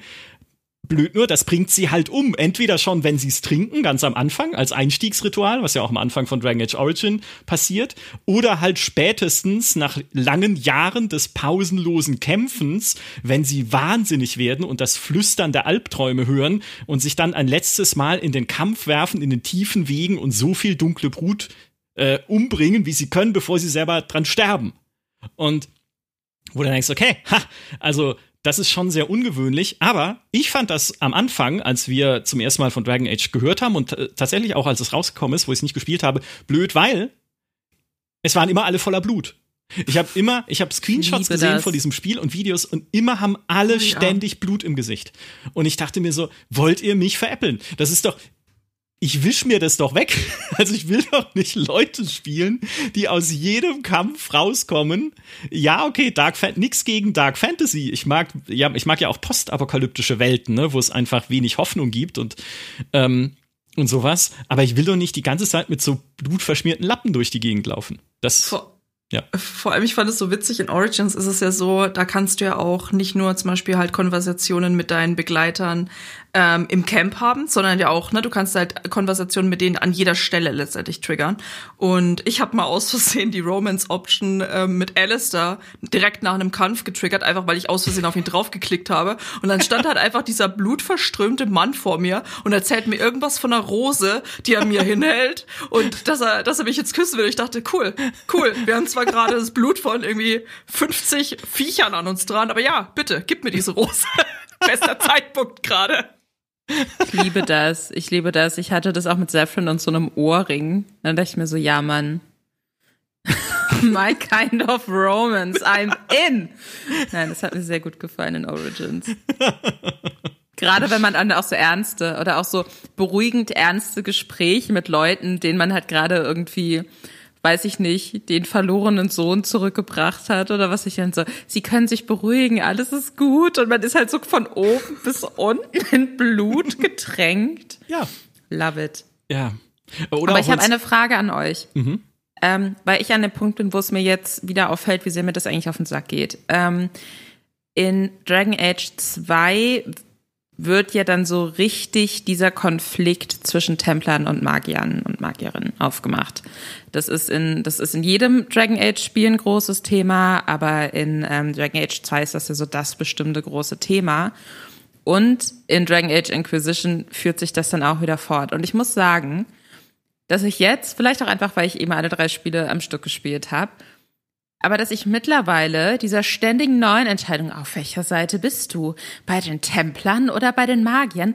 Ich bin dieser Entscheidung langsam müde, weil es ist total egal, in welchem Spiel man sich wie entscheidet. Man bereut es immer sofort, weil beide Gruppierungen komplett scheiße sind. Und weißt du, dann bist du halt so, oh, okay, die Templer vielleicht, ich habe jetzt diese und jene Erfahrung mit Blutmagiern gemacht vielleicht haben die Templer einen Punkt. Dann sagst du, ja gut, dann, hey, ihr habt einen Punkt. Und dann ist es so, okay, alles klar, äh, danke, Hawk. Cool, dann stimmst du ja zu, dass wir alle, äh, äh, dass wir alle Magier lobotomieren sollten. So, dann ich so, nein, das wollte ich nicht.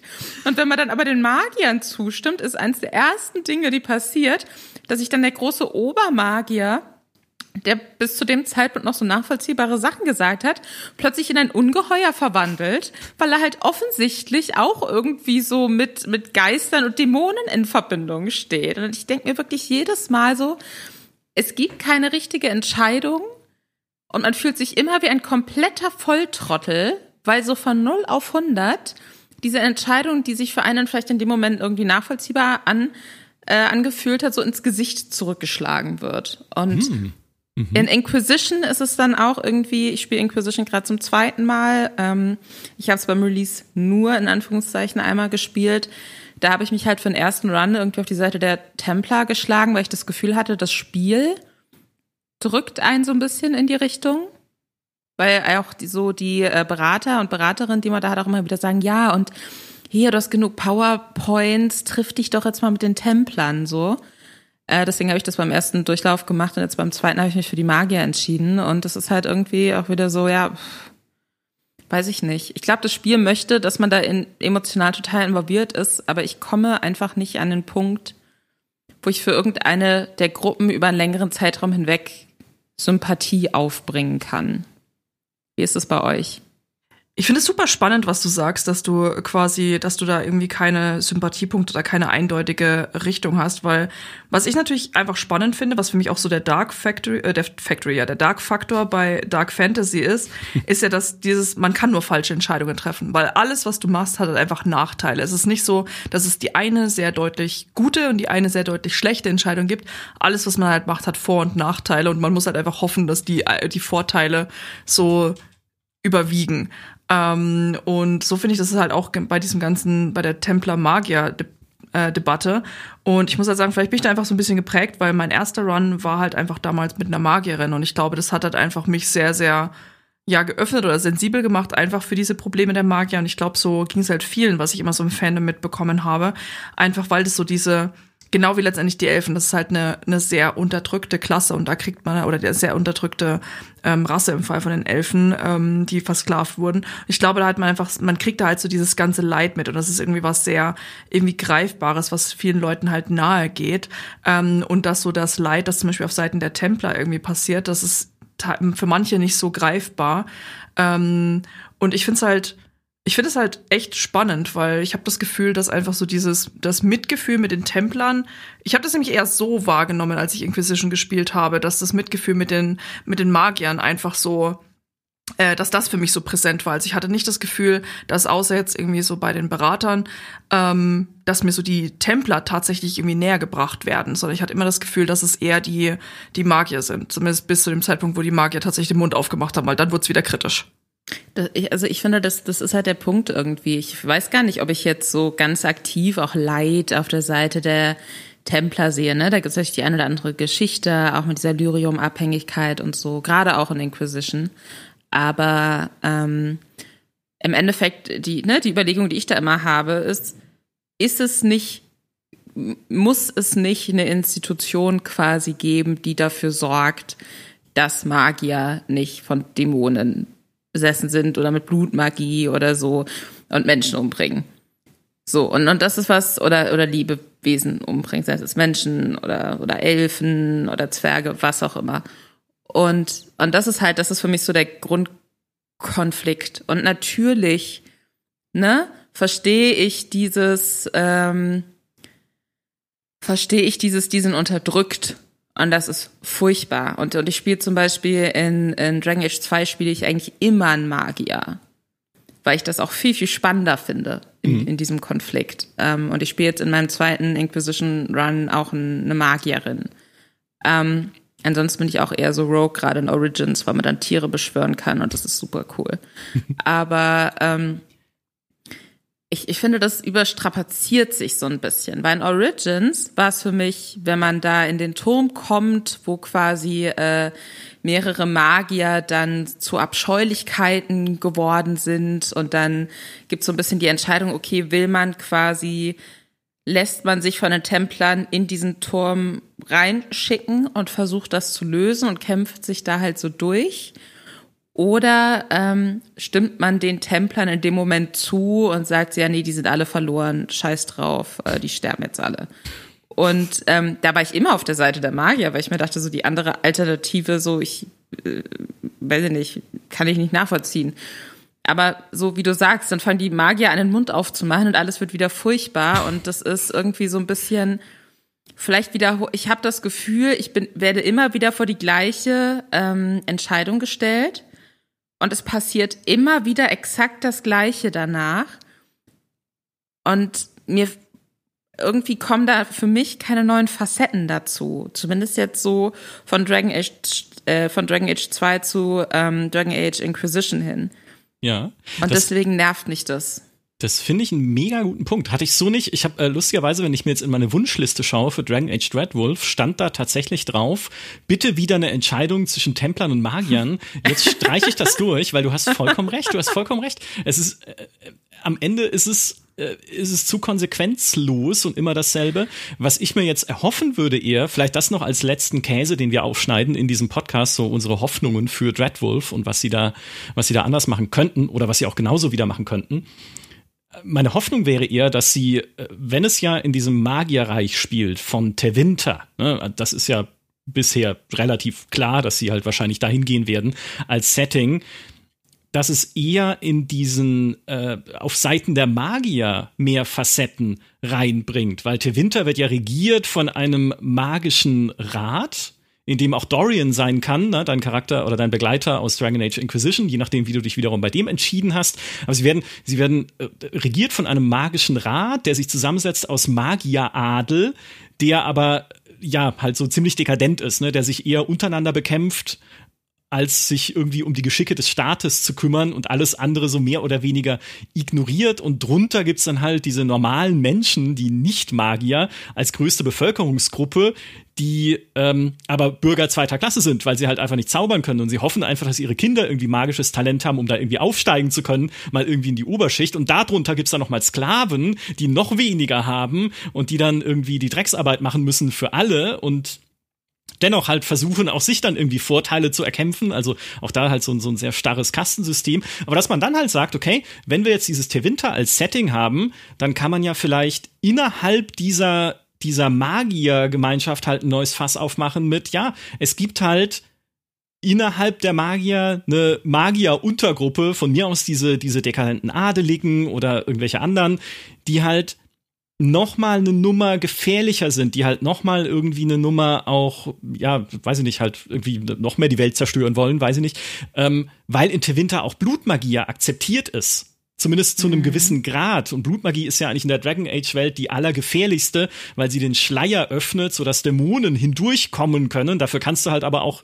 tolle Tricks äh, machen. Templer hassen diesen Trick, wie Gedankenkontrolle oder Dämonen beschwören oder halt so andere schlimme Dinge.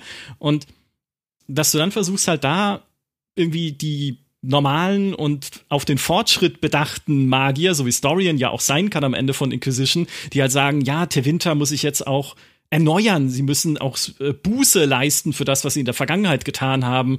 Die Elfen versklavt, irgendwie sonst was alles Böses angestellt. Dass du die hast und halt auf der anderen Seite diese alten, verknöcherten Blutmagier, die halt sagen, wir klammern uns an unsere Macht. Und dass dann auch die Templer da in diesem, also es gibt ja auch eine Kirche in Tevinter, aber die ist halt eher dazu da, abtrünnige Magier einzufangen, die dann halt äh, komplett rogue gehen, aber dass dann halt auch die Kirche nicht mehr so ein eindeutig gezeichnetes totalitäres Feindbild ist, wo du sagst, hier sind halt diese fiesen Unterdrücker, sondern dass da auch die in diesem System halt dann noch andere Facetten entwickeln in ihrem Umgang mit Magieradel oder normalen Magiern oder Nicht-Magiern, wie auch immer. Ich bin kein guter Story-Autor, merke ich gerade, je länger ich drüber rede, aber ich hoffe, ich hoffe, ihr wisst, was ich meine. Ja, du hast vor allem gerade bei mir im Kopf echt viel, oder ihr beide habt gerade echt viel angestoßen, weil was ich gerade einfach merke, wenn, je mehr wir halt über das Thema Facetten und alles reden, ist halt einfach, dass wir sind es an vielen Punkten gewohnt, dass wir in Videospiele relativ klare Entscheidungen über ganze Gruppierungen treffen. Was Dragon Age aber gerade immer wieder macht, ist uns halt einfach zu zeigen, dass es halt so eigentlich gar keine Gruppierungen gibt, weil es halt innerhalb dieser, beziehungsweise es gibt halt keine klaren, klaren Grenzen, weil man halt immer wieder von Einzelschicksalen letztendlich beeinflusst wird und halt ne, von so eigenen kleinen Geschichten, die das halt verfärben. Also Dragon Age spielt quasi mit unseren Erwartungen, die wir halt haben an bestimmte Entscheidungen, dass es halt eine, richtige Entscheidung ist oder eine falsche Entscheidung. Aber wir denken halt, wir kennen das Outcome, wir denken, wir haben eine feste Meinung und wir werden aber halt immer und immer wieder gechallenged, diese Meinung zu hinterfragen. Also etwas, was ja schon in der Realität, wenn man halt eine bestimmte Meinung zu einem Thema hat, einfach schon schwer ist. Und ich finde, Dragon Age macht es halt sehr gut, einen wirklich die eigene Meinung, die eigene Einstellung, die eigene, den eigenen Glauben letztendlich an Dinge immer wieder hinterfragen zu lassen von sind Magier gut, sind sie böse, was für Facetten gibt es gerade, weil man lernt mit jedem Spiel, mit jedem Charakter, den man irgendwie neu kennenlernt,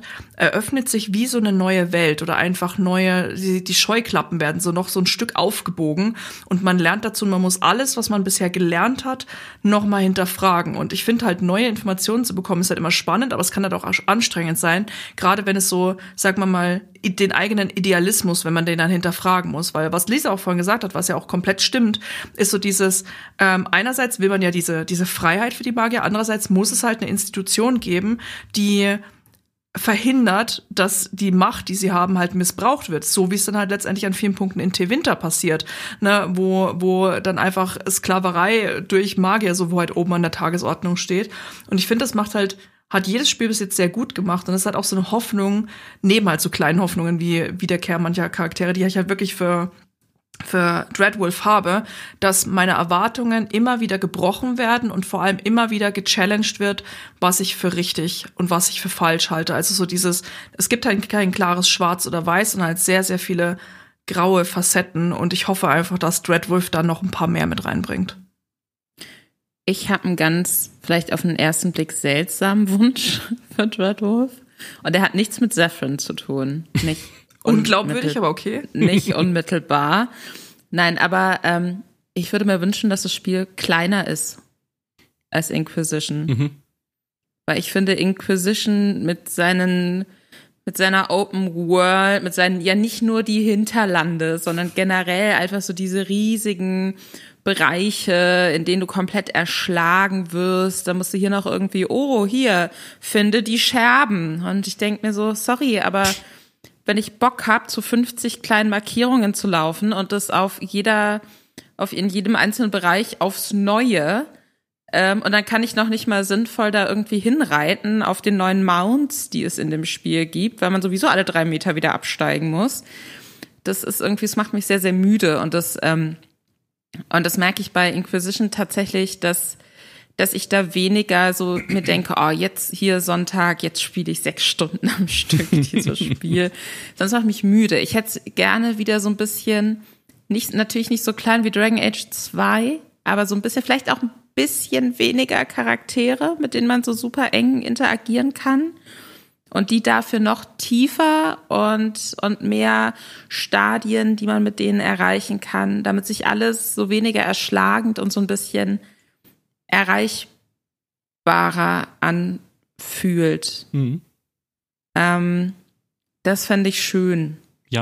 Es kann von mir aus gern trotzdem eine Open World sein oder eben so ne, Bereiche einer Welt, die dann Open World sind, aber ich, ich brauche diesen riesigen Scope nicht, weil ich finde, daran verliert man sich und verliert dann auch so ein bisschen aus den Augen, worum es gerade eigentlich geht. So, weil bei der Inquisition, das hat mich von der Story her auch einfach nicht so abgeholt, weil ich immer wieder zwischenzeitlich vergessen habe, worum ging es nochmal, warum bin ich jetzt hier? Was muss ich jetzt hier noch machen? Ach, sehr stimmt, wir sind ja die Inquisition und äh, halten Corypheus auf, aus, äh, auf. Halten Corypheus auf, Aus und auf. der in einem DLC eingeführt wurde, Ja. was ich nicht gespielt habe, weswegen ich mir die komplette erste Hälfte von Inquisition komplett darin gegaslightet gefühlt habe, dass das Spiel mir die ganze Zeit sagt, ja, du hast äh, den mit Hawk bekämpft. Und ich mir immer so dachte, hab ich? Wie Bin mir nicht Ja. sicher, wann und wo, aber bestimmt. Ich will alles so ein bisschen, weiß ich nicht, bisschen kleiner. Lieber so Origins Größe, was ja auch, fand ich, so groß und umfangreich genug war, gerade von der Story her. Ähm, aber halt in zeitgemäßer und schöner und nicht ganz so schlauchig von den Leveln. Und es ist eine Unsitte in der Tat von BioWare, wichtige Story-Bestandteile immer in den DLC auszulagern. Das habt ihr doch bei Mass Effect auch nicht gemacht. Zumindest nicht so krass, ja. Aber Corypheus, genau, der, der, äh, der, ja, Boss, äh, Bossgegner von Dragon Age Inquisition, ein DLC von Dragon Age 2. Der Architekt, na gut, der war jetzt nicht so einflussreich im Endeffekt, klar, aber trotzdem auch da irgendwie äh, in Awakening, andere Sachen, die da passiert sind, äh, durchaus wichtig auch wieder für die Story von Dragon Age 2. Und Trespasser jetzt von Inquisition habe ich schon gesagt, absolut hyper wichtig, um einfach alles zu verstehen, was wahrscheinlich dann in Dreadwolf passiert. Ja, immer schwierig, wenn man dann halt die DLCs nicht hat. Also, Einmal Da das oder vielleicht. halt nicht spielen kann, vor allem, weil Trespasser ist damals halt, das war, äh, Dragon Age Inquisition war ja ein, so ein Cross-Gen-Spiel für PS3, Xbox 360, aber auch PS4 und Xbox One. Und Trespasser ist als einziger DLC, also der wichtigste DLC ist als einziger nicht für alle Plattformen erschienen, weil es technisch halt nicht mehr möglich war oder der- der halt auch der Aufwand sich letztendlich nicht gerechnet hat. Was heißt ja, dass alle auch wirklich, ne, so Fans, die sich das Spiel irgendwie Day One geholt haben, für zum Beispiel die PS3, ähm, konnten dann Trespasser nicht spielen, weil was auch noch dazu kommt, war, dass es damals auch eine Zeit lang einfach, kommt euch jetzt vielleicht bekannt vor aus dem Jahr 2022, keine Next-Gen-Konsolen gab. Das heißt, äh, Leute konnten halt einfach, also um das Ganze spielen zu können, hätten sie sich vielleicht eine neue Konsole kaufen müssen. Und das finde ich ist halt auch einfach so ein absolutes Unding. Ähm, unabhängig davon, dass man sagt, okay, sie haben es ja immer als Epilog bezeichnet von, äh, von irgendwie Dragon Age Inquisition. Ähm, was aber halt, nee, ist halt das Ende. Ja. Ist halt einfach das Ende des Spiels, das ihr ausge ausgelagert habt. Und das dann halt noch nicht mal irgendwie für alle Fans zugänglich machen, das fand ich schon, das fand ich schon richtig räudig. Ja. Also, ja, geile Idee auf jeden Fall. Äh, Ich hoffe, es wird besser. Jetzt, wo sie auch zumindest nach dem Ende von Anthem 2.0 gesagt haben, ne, es wird ja kein Live-Service, also, und auch kein Multiplayer-Spiel natürlich, sondern wieder ein Singleplayer-Rollenspiel. Aber vielleicht wird es ein kompletteres Singleplayer-Rollenspiel und ich fände es, würde es total unterstützen, vielleicht ein etwas kompakteres. Dafür kommt dann, wenn es noch mehr geben sollte, das nächste wieder etwas schneller als jetzt nach zwei, acht Jahren. Ne, genau, so, jetzt, äh, beziehungsweise jetzt sind acht Jahre vergangen seit Inquisition, aber Dreadwolf braucht ja auch noch ein bisschen, ne, wenn es nächstes Jahr kommt, 2023 oder 2024 sogar erst, ist ja noch mehr äh, Zeit vergangen. Also, es wäre schön, diese Serie wieder regelmäßiger zu sehen. Mein letzter Wunsch, den ich noch habe für Dreadwolf ist, und ich, vielleicht erfüllen sie ihn sogar, zumindest haben sie es angedeutet, ist, ich will endlich mal nicht auserwählt sein wieder. Weil in Inquisition ja, war ich so hart auserwählt. Oh, du hast einen Splitter in der Hand und bist der einzige Mensch in äh, Thedas, der diese Dämonenlöcher da zumachen kann. Und die ganze Inquisition frisst mir aus der Hand. Selbst die Leute, die ich romanzen kann, stehen immer alle automatisch auf mich. Weil ich bin ja äh, Inquisitor. Ich bin halt das Zentrum von allem scheinbar, aber ohne irgendwas dafür getan zu haben, sondern ich habe halt nur irgendwie zufällig diesen komischen Splitter in der Hand. Und äh, unser lieber Kollege Julius Busch hat darüber eine epische Kolumne auch geschrieben auf gamestar.de, wo er halt sagt, das ist, ein, das ist so unbefriedigend. Es ist das Gegenteil dessen, was das Spiel damit erreichen will, nämlich dass du dich gut und mächtig fühlst, erreichen sie dadurch, sondern du, du sitzt die ganze Zeit da, ziehst eine Augenbraue hoch und sagst, warum bin ich jetzt eigentlich so mega wichtig? Ich ich habe doch gar nichts geleistet noch in Inquisition. Bis zum Ende hin, dann ja, aber halt äh, zumindest am Anfang, wenn die alle äh, so alle um dich rumschwärmen. Und da wieder eine Nummer zurückzugehen und scheinbar machen sie das ja in Dreadwolf, ähm, weil sie auch im Trailer, in diesem kurzen Trailer, den man schon davon gesehen hat, sagen, es ist Zeit für einen New Hero, ne, eine neue Figur, ohne magische Hand, ne, wird eins zu eins so gesagt, ohne alte Prophezeiungen, die Person, die man niemals kommen sehen würde. Ne? Also, also wie Hawk, oder? Bei Hawk? Wie, ja. Das fand ich nämlich auch so geil. Hawk ist mein absoluter Lieblingsprotagonist von allen Spielen. Ja.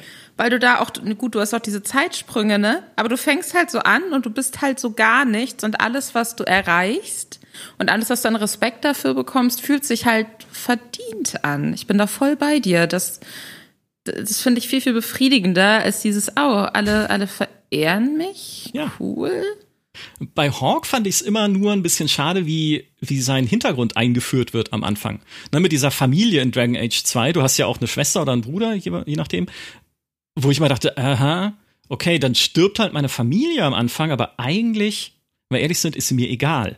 Ja, also, weil sie es einfach nicht gut machen, das ist halt wenig Emotionen, die da für mich rübergekommen ist.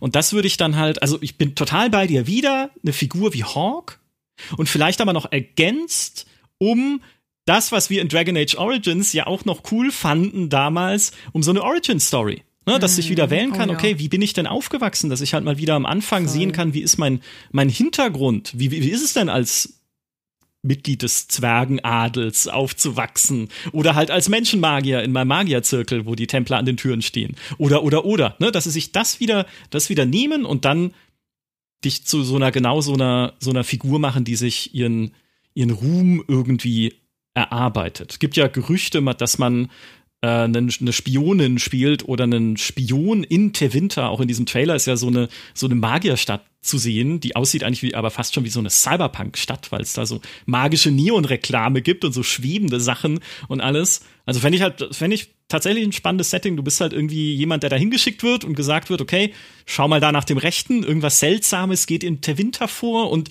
diesen Dreadwolf gibt's ja auch noch, ja, also der diese Welt äh, komplett verändern möchte oder sogar zerstören möchte.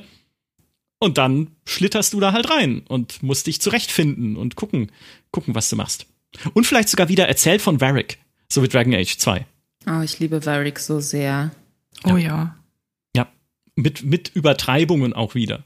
Und er kämpfte auf dem Berggipfel gegen einen Drachen. Ach, Moment, nee, so war es doch gar nicht. Und dann endet der Drachenkampf einfach mitten, mittendrin und du sitzt da und verprügelst einen Goblin oder sowas. das, das war einfach super. Oh, übrigens, das ist meine letzte Frage an euch. Drachen ja oder nein? Weil Dragon Age ist das, das bedeutsamste Spiel mit Dragon im Namen, bei dem Drachen keinerlei wichtige Rolle spielen. Außer dass halt Flemeth mal einer war in Dragon Age Origins und so. Man also kämpft also ja immer mal wieder gegen welche. Der Erzdämon war doch ein Drache auch. Der zählt ja, in Inquisition kommen auch welche vor. Also es kommen welche vor, ja, aber sie sind immer so, für mich waren die immer egal. Also ich fand auch die Kämpfe gegen die Drachen in Inquisition tatsächlich mit die Highlights dieses Spiels, obwohl sie ja nur Nebenquests waren zum allergrößten Teil. Aber, aber irgendwie, ich weiß nicht. Ich brauche sie eigentlich gar nicht so richtig. Weil Drachen machst du ja oft. Gerade wenn du irgendwie, ne, wenn ich sage, als Marketing-Tool, also richtig riesige Drachen in meinem Spiel, das kann man halt auch einfach gut in den Trailer packen, um zu zeigen, boah, guck mal, gegen was du da Cooles kämpfst. Ja, stimmt ja auch, macht ja Spaß. Aber eigentlich bräuchte Dragon Age für das, was es als Stärken ja hat, eher das Storytelling, eher die Charaktere, bräuchte, die gar nicht. Aber das, ja, weiß nicht. Ich, ich mag, dass die halt einfach auch existieren. Ne? Und dann hört man irgendwann, ich, ich finde gerade äh, Inquisition macht das auch ganz gut, wenn du halt irgendwo rumläufst und hörst du plötzlich so ein lautes so irgendwie und denkst dir so, oh shit, oh shit. Gerade wenn du dann noch irgendwie relativ am Anfang bist, dann umläufst du erstmal weitflächig die Region, wo dieses Geräusch herkam. Ich mache das zumindest so. Aber ich finde das eigentlich, das fühlt sich für mich nach einer relativ lebendigen, echten Welt an, dass es diese Drachen halt gibt und die sind aber nicht an jeder Ecke auffindbar, sondern einfach immer nur so in bestimmten Region und dann weist auch so mehreres auf die hin und man muss die nicht bekämpfen im Zweifelsfall oder oft zumindest nicht. Aber man kann und dann belohnt einen das Spiel dafür oder keine Ahnung, man läuft äh, mit, mit Begleiter rum, die dann sagt, oh, bitte, bitte, bitte, können wir gegen den kämpfen? Ich habe Bock, gegen den Drachen zu kämpfen.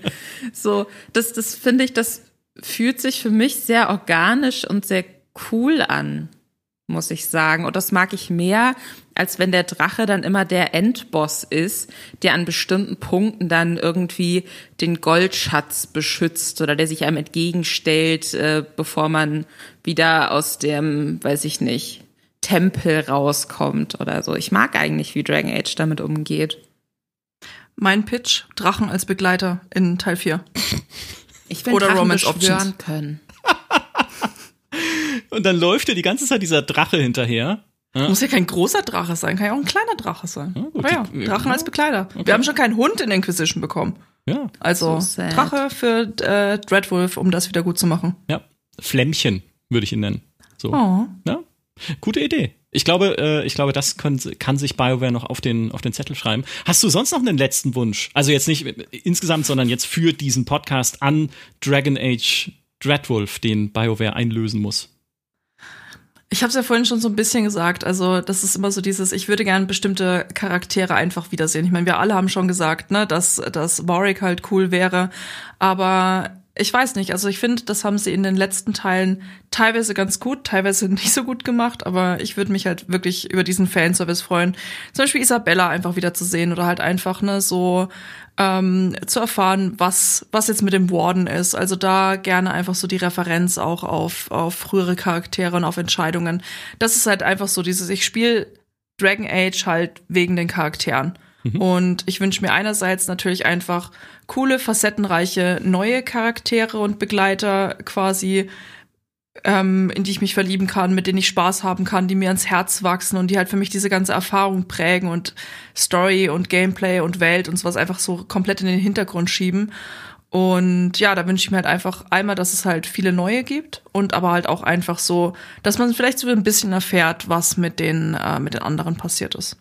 Oh ja. Oh, und, und, und, und, ich will, nee, eigentlich habe ich Angst davor, eigentlich will ich es nicht, aber ich fände cool, wenn ich weil dadurch, dass Dragon Age ja eine Serie ist, in der man in jedem Spiel eine neue Figur spielt, ich finde das grundsätzlich eigentlich cool. Ich hätte auch gedacht, dass sie es bei Mass Effect so machen, weil da war ja auch nicht äh, ganz klar am Anfang überlebt Shepard das Ende von Mass Effect 1 und ich dachte mir, oh, wäre doch cool, wenn man dann aus der Perspektive von jemand anders halt miterlebt, wie es weitergeht. Aber wo es ja jetzt schon natürlich ähm, all diese Figuren gab in Dragon Age, fand ich es ja immer schade, wie wenig sie dann aufgetreten sind in den Fortsetzungen. Ne? Also der mein Charakter aus Dragon Age Origins wird dann halt entweder ist er eh gestorben oder wird in Inquisition auch nur wieder in einem Nebensatz erwähnt, wo es dann irgendwie heißt, ah, der versucht ein Heilmittel zu finden gegen diese Verderbnis, der die grauen Wächter irgendwann anheimfallen. Ja, ist schön, aber ich hätte halt gerne mal mit ihm gesprochen. Aber nee, er schreibt mir einen Brief in Inquisition. Einen Brief, ja, wie eine E-Mail. So unpersönlich. So, also eigentlich wäre es ein Wunsch von mir, in Dreadwolf tatsächlich nochmal diese ganze alte Truppe sehen zu können, ne? Halt mein, mein Warden wieder zu treffen, Hawk wieder zu treffen, den Inquisitor wieder zu treffen. Warum ich Angst davor habe, ist, weil man ja wahrscheinlich überhaupt keine Spielstände mehr äh, importieren kann, weil sich seitdem auch die Plattformen fünfmal geändert haben, mindestens wenn man auf Konsole spielt. Meine Angst ist, ich muss die alle im Charaktereditor wieder neu bauen. Und dann, dann sehen so scheiße aus. Ja, oder, oder BioWare sagt es einfach so wie das letzte Mal, ihr wollt Hawk wiedersehen, ihr könnt Hawk wiedersehen und vielleicht überlebt er euer Wiedersehen, vielleicht aber auch nicht. Das weiß man halt bei BioWare nie. Da muss man vorsichtig sein, was man sich wünscht, weil Wiedersehen kann auch bedeuten, ja, muss halt jetzt sterben, ne? Ja. Ja gut, aber dann, äh, dann ist immer noch besser, als wenn am Anfang von Dragon Age äh, Dreadwolf einfach so eine Einblendung kommt, Hawk, dein Inquisitor und dein Wächter sind bei einem gemeinsamen Zechgelage verstorben. Jetzt weiter in der Handlung. eins zu eins wird das da so stehen. Wäre nur okay für mich, wenn Varric es sehr bildreich erzählt. Stimmt, ja, das ja. super. Immerhin die Chancen dafür stehen gut, weil Varric hat ja schon den Trailer erzählt. Also mhm. ich glaube, ich glaube, den sehen wir wieder als Erzähler. Es wäre ein Traum. Obwohl er jetzt ja auch, und das verstehe ich, also da würde ich auch gern wissen, wie man es an ihn anknüpft. Da ist ja jetzt Viscount von Kirkwall eventuell am Ende von Inquisition, also der Stadtregent von Kirkwall, der die Stadt wieder aufbaut, der hat doch jetzt auch anderes zu tun. Aber das sind Geschichten für die Zukunft, glaube ich. Ich sag vielen Dank an euch beide. Wir haben schon ein bisschen überzogen. Ich hoffe, es war okay für diesen coolen Talk über Dragon Age und sehr viel Liebe zu Dragon Age, aber durchaus auch die, äh, die ein oder andere Kritik oder die eine oder andere Sache, die uns nervt und die sie jetzt in Dreadwolf anders äh, machen können. Ihr schreibt äh, gefälligst, wollte ich jetzt fast schon sagen, aber schreibt uns gerne in die Kommentare, was auch eure Wünsche sind an Dreadwolf. Freut ihr euch da überhaupt noch drauf oder sagt ihr, hey, dieses neue BioWare, mh, hm, ne, muss man erstmal gucken, was die noch können, auch weil so viele Leute halt gegangen sind. Andererseits, Dragon Age ist halt eine Serie, in der ihr wahrscheinlich auch schon viel erlebt habt, also hm, vielleicht ist doch ein bisschen Freude auch mit dabei was darin alles passieren kann. Schreibt uns in die Kommentare, springt rüber zu Moviepilot und hört dort den Podcast Streamgestrüber, wenn euch Filme und Serien interessieren. Immer wieder äh, super Tipps auch drin von Serien, die ich selber nicht kenne. Hört Lisa zu bei den Lester-Schwestern über InfluencerInnen, die sich QR-Codes auf die Stirn tätowieren lassen. Ich, man, ich das ist auch gut. Ja, ist auch eine Entscheidung, die man treffen kann und die Konsequenzen dann auch hat, eventuell. Ähm, und Race E ist eh da und freut sich, wenn ihr äh, Überall. überhaupt bei uns bleibt und Game Pro liest zum Beispiel und so solche Sachen macht. Ganz vielen Dank euch beiden und ganz vielen Dank an alle, die uns auch diesmal wieder zugehört haben. Macht's gut und bis zum nächsten Mal. Tschüss. Ciao. Tschüss.